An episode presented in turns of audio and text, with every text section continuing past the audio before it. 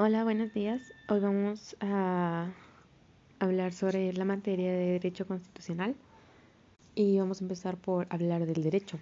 El derecho es aquel conjunto de normas que está encargado de regular la conducta en una sociedad. Y estas normas que rigen son creadas por el Estado. Hay otro concepto importante que es la política y este es un conjunto de relaciones que son derivadas de la interacción entre los seres humanos. Otro concepto que vamos a utilizar es el concepto de Estado y este es una forma de organización sociopolítica con poder soberano para gobernar y desempeñar las funciones políticas, sociales y económicas dentro de una zona geográfica. A lo largo de esta materia también vimos la Constitución, que son el conjunto de reglas importantes que rigen nuestro Estado o un país. Y esta rige mediante tres poderes, el ejecutivo, el legislativo y el judicial, como en México. Eh, la constitución como decisión política surgió mediante la decisión política del poder constituyente, mientras que la constitución como contrato social es una manera para describir la constitución, pero también rompe las cadenas que impiden la libertad.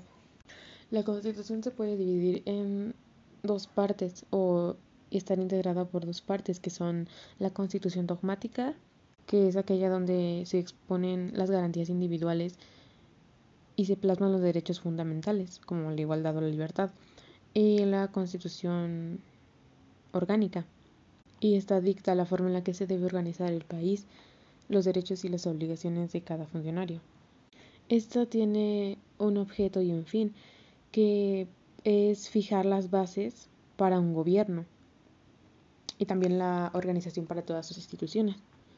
Y es un instrumento que fue creado para mantener el orden.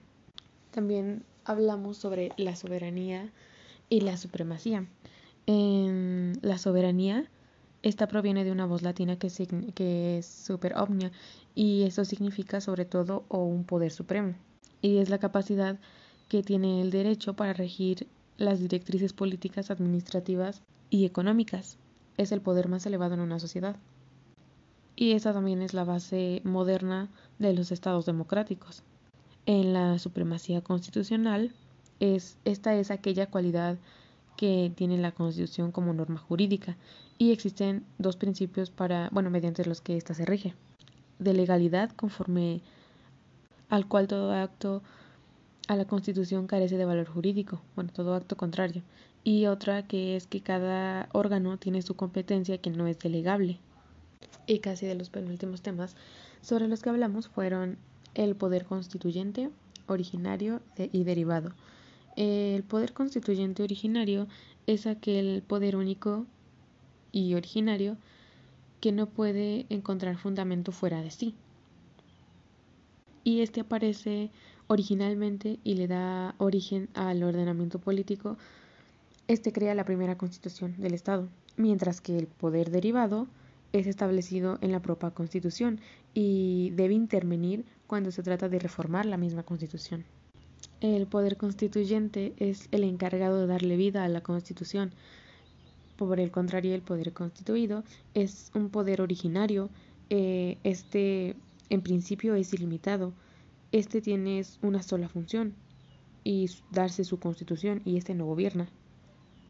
Y durante toda la materia hemos visto cosas que han sido relacionadas con el poder y la manera en la que nos regimos, como la constitución, el poder constituyente, el poder originario o el derivado, que son formas mediante las cuales se acomoda un estado o un país y ahí encuentran su régimen, la forma en que sus funcionarios serán acomodados, incluso también si la constitución puede o no puede ser cambiada, bueno, reformada o cómo debería ser reformada según las necesidades de cada generación, como van avanzando.